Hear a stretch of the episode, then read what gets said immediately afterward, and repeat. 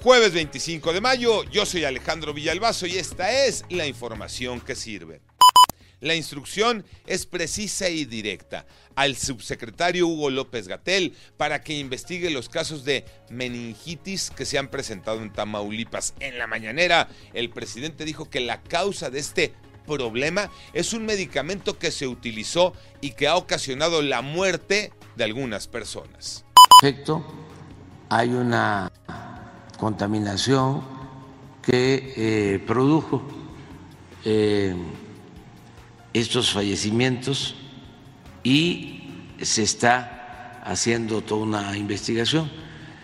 Eh, es una sustancia, un medicamento utilizado como anestesia para cirugías plásticas.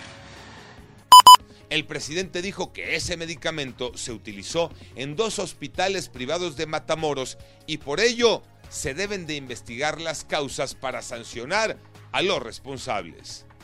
Tenemos una historia de esas que nos indignan y que nos llevan a la reflexión. Hay que tener mucho cuidado en donde contactamos supuestos trabajos. Pepe Toño Morales. Gracias Alejandro. Es una historia de terror. Sucedió en Cancún, en Quintana Roo, donde una menor que buscaba trabajo, fíjate, sufrió algo terrible. Esta jovencita de 17 años subió sus datos a una aplicación para brindar sus servicios como niñera. Fue contactada y le dijeron que acudiera a una dirección. El trabajo fue falso y la menor fue secuestrada y abusada sexualmente. Carlos Mendieta.